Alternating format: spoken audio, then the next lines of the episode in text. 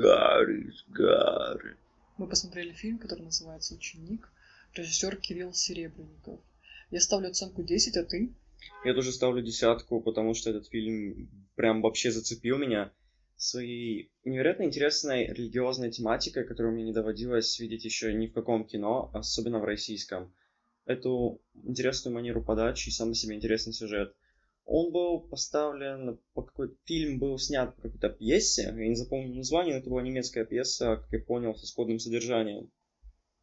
Да, я еще хочу сказать, что выбор персонажа довольно-таки интересен, потому что а, не совсем привычно видеть в такой в таком амплуа а, молодого человека и причем школьника, которого как, как кажется нашего ровесника, сверстника, человека, который возможно, имеет похожие там, взгляды, ориентиры. И поэтому очень интересно наблюдать именно за этим персонажем и то, как он э, растет в своей вере, в том, как он развивается.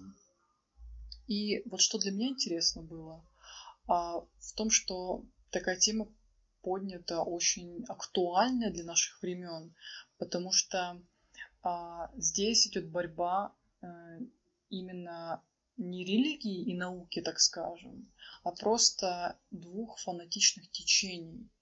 То есть это не, не спор о том, кто прав, а кто виноват. Это ни в коем случае не об этом фильм, а о том, как человек, который привязан к какой-то одной вере, к какому-то одному учению, и который яростно защищает его и не видит совершенно другие точки зрения, вообще к чему это может привести.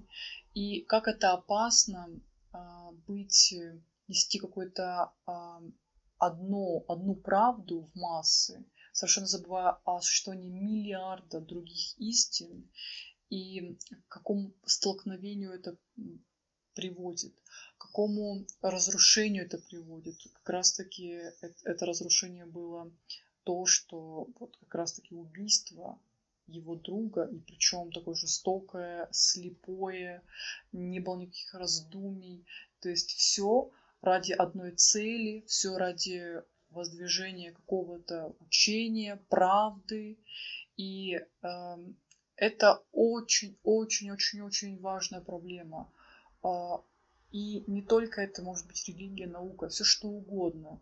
И это как и в таком планетарном масштабе, может быть, вот насчет религии. Э, и очень интересно, что вот эти такие вечные вещи, как религия, наука, а, они показаны в таком вот эм, в такой вот маленькой школке, ну, так скажем, провинциальной.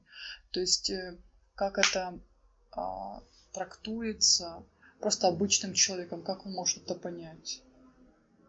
Как тебе, кстати, игра актеров? Игра актеров, ну, местами она вызывала, вызывала вопросы видно то, что почти все эти актеры, они выходцы из театра. Играют они соответствующие, играют они по-театральному. То есть с такой прям чрезмерной живостью, с таким надрывом. На мой взгляд, для кино это не очень подходит, но слушать было интересно. Слушать интересно, да вот не полностью веришь в происходящее, потому что люди, живые люди так не разговаривают, так говорят на театральной сцене. Но тем не менее это было довольно весело.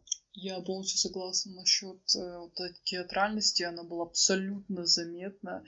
Э, просто ты сидишь, пытаешься поверить в эту атмосферу, так скажем, происходящего, и они с таким, вот как ты сказала, реально надрывом, с, таки, с такой гиперболизированностью высказывают свои мысли, чувства. А я что? А ты? Да? Ах ты, Иуда! Вот что-то подобное. И это, знаете, вот будто реально в театре ты сидишь и смотришь. Хочется еще сказать про его кратконогого друга, у которого была одна нога короче, чем другая. То, что вообще то, как он играл, оно прям очень сильно выбивалось, потому что такое ощущение, будто он не играл вовсе, а тупо жил там. Вот его актерская игра мне очень понравилась. И еще что примечательно об этом друге. Что ты хочешь сказать, что значит жил? Потому что ему мне хотелось поверить больше, чем кому-либо другому фильму. Такое ощущение, будто это все большой театр, а он туда пробрался и просто живет там. И он просто mm-hmm. живой человек. То есть он разговаривает так, как э, разговаривает, в принципе, настоящий подросток. И это прям аж сильно бросалось в глаза и выдергивало его для меня из общей картины. Хотя он тоже выходит из театра. Хотя он тоже выходит из театра, да. А еще он режиссер, но не об этом сейчас разговор. Mm-hmm. Что еще примечательно? То, что в этом фильме показано, что он был геем. И он влюбился в главного героя. Кстати, довольно-таки смелый шаг сделать э, его геем. Угу. Да, это я и хотел сказать. И что примечательно, еще раз, это то, насколько его слепой фанатизм пересекся с этим. И из-за этого фанатизма Гриша, кажется, его звали, был убит. И этот самый Гриша использовал этот религиозный фанатизм, чтобы Веня его потрогал где-нибудь чтобы они проводили как можно больше времени вместе. То есть показано то, что эта влюбленность заставила использовать просто все методы, чтобы как можно больше проводить времени с объектом возлюбленности. Жалко то, что наш герой не был столь толерантен. Мне кажется, что э, это еще один вид фанатизма, именно любовь. То есть, то есть какая была у... Как его звали? Гриша, кажется. Да, Гриша. Короче, которая которая была у Гриши.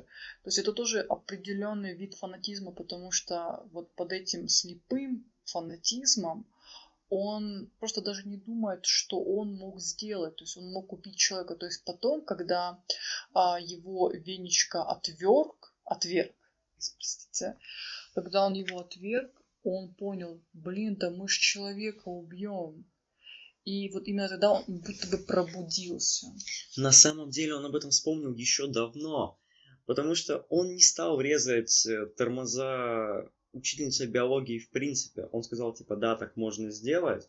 Но его убеждения, даже несмотря на всю эту любовь, они не позволили ему это сделать. Он этого не сделал. Причем он сказал Вене, и Веня объявил его предателем, что предал его анафеме и убил. Да, хотя вот он напомнился как раз-таки с самого начала. Он, в принципе, может быть, не знаю, самым разумным персонажем этого фильма, я так думаю. Ну, если так выделять. И а, вполне себе вот очень интересный персонаж. И то, как а, слепо а, могут следовать а, за своими идолами какие-то фанатики, которые готовы совершить все, что угодно, чтобы угодить своему э, лидеру, идолу. И как это опасно э, просто для масс, для одного человека, понятно, и для масс в том числе. И, конечно же, в этом фильме не только идет борьба между добром и злом, правдой и неправдой. Еще прям поднимается тема образование также, и вообще, что происходит э, в стенах школы. Я считаю, что это супер было правдоподобно. Как думаешь? Да, я полностью согласен. Школа выглядит реально как школа, но школа калининградская. То есть у нас таки, таких школ нет, которые используют какие-то старые здания еще времен Кёнигсберга. Но в целом все выглядит супер по-настоящему. Данилок это совковая школа. Ну, мне так показалось. Просто в здании таком, а по совковому устроено. Да, я об этом и говорю. Но в целом все выглядит очень по-настоящему, и эта атмосфера кажется супер знакомой каждому выходцу из СНГ. Да, я согласна. Но там все правда, кроме того, что на физре, почему у них там все занимаются? Как бы чё?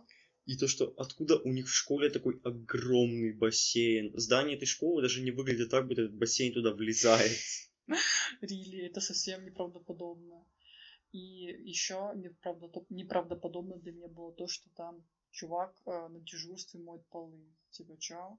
Как бы для этой уборщицы есть. А в моей школе так делали, я тоже мыл полы. Так что везде по-разному. Ну, все равно это странновато. Что в школу может попасть любой э, безумный с крестом. Там сидит охранник, короче, он что, проходит мимо него и такой, ну, бля, норм человек идет с крестом, ну ладно, пропущу его, как бы для нужд Несет э, тяжелый крест. Да, можно сказать, что это древесина для трудовика, не знаю. делать. Да и странно, что, блин, они хотя бы, знаете, разнообразили бы пейзаж, потому что один постоянно класс, постоянно он один, и один и тот же преподский состав. Это немного тупо, то есть будто бы все происходит в одном том же месте. И ну, не совсем, как бы, кажется, что зрители как-то пытаются наебать и выдать там несколько мест в одном месте. Ну, не особо мне это понравилось, если честно. Еще мне нравится, что а, сама атмосфера школы, как раз таки место, которое должно давать тебе знания, которое является таким оплотом а, науки, а, великого знания, оно само просто дезорганизо... дезорганизовано. И а, оно само нуждается в своей истине. То есть там присутствуют какие-то свои споры, какие-то свои нерешенные проблемы, какие-то разногласия. То есть сама школа, сама не разобравшись в себе, в том, кем они являются, что они хотят, чему хотят научить, они э, просто несут э, сами сами в массы а, такую же дезорганизованность и такую же непонятную правду. И очень, при... непри...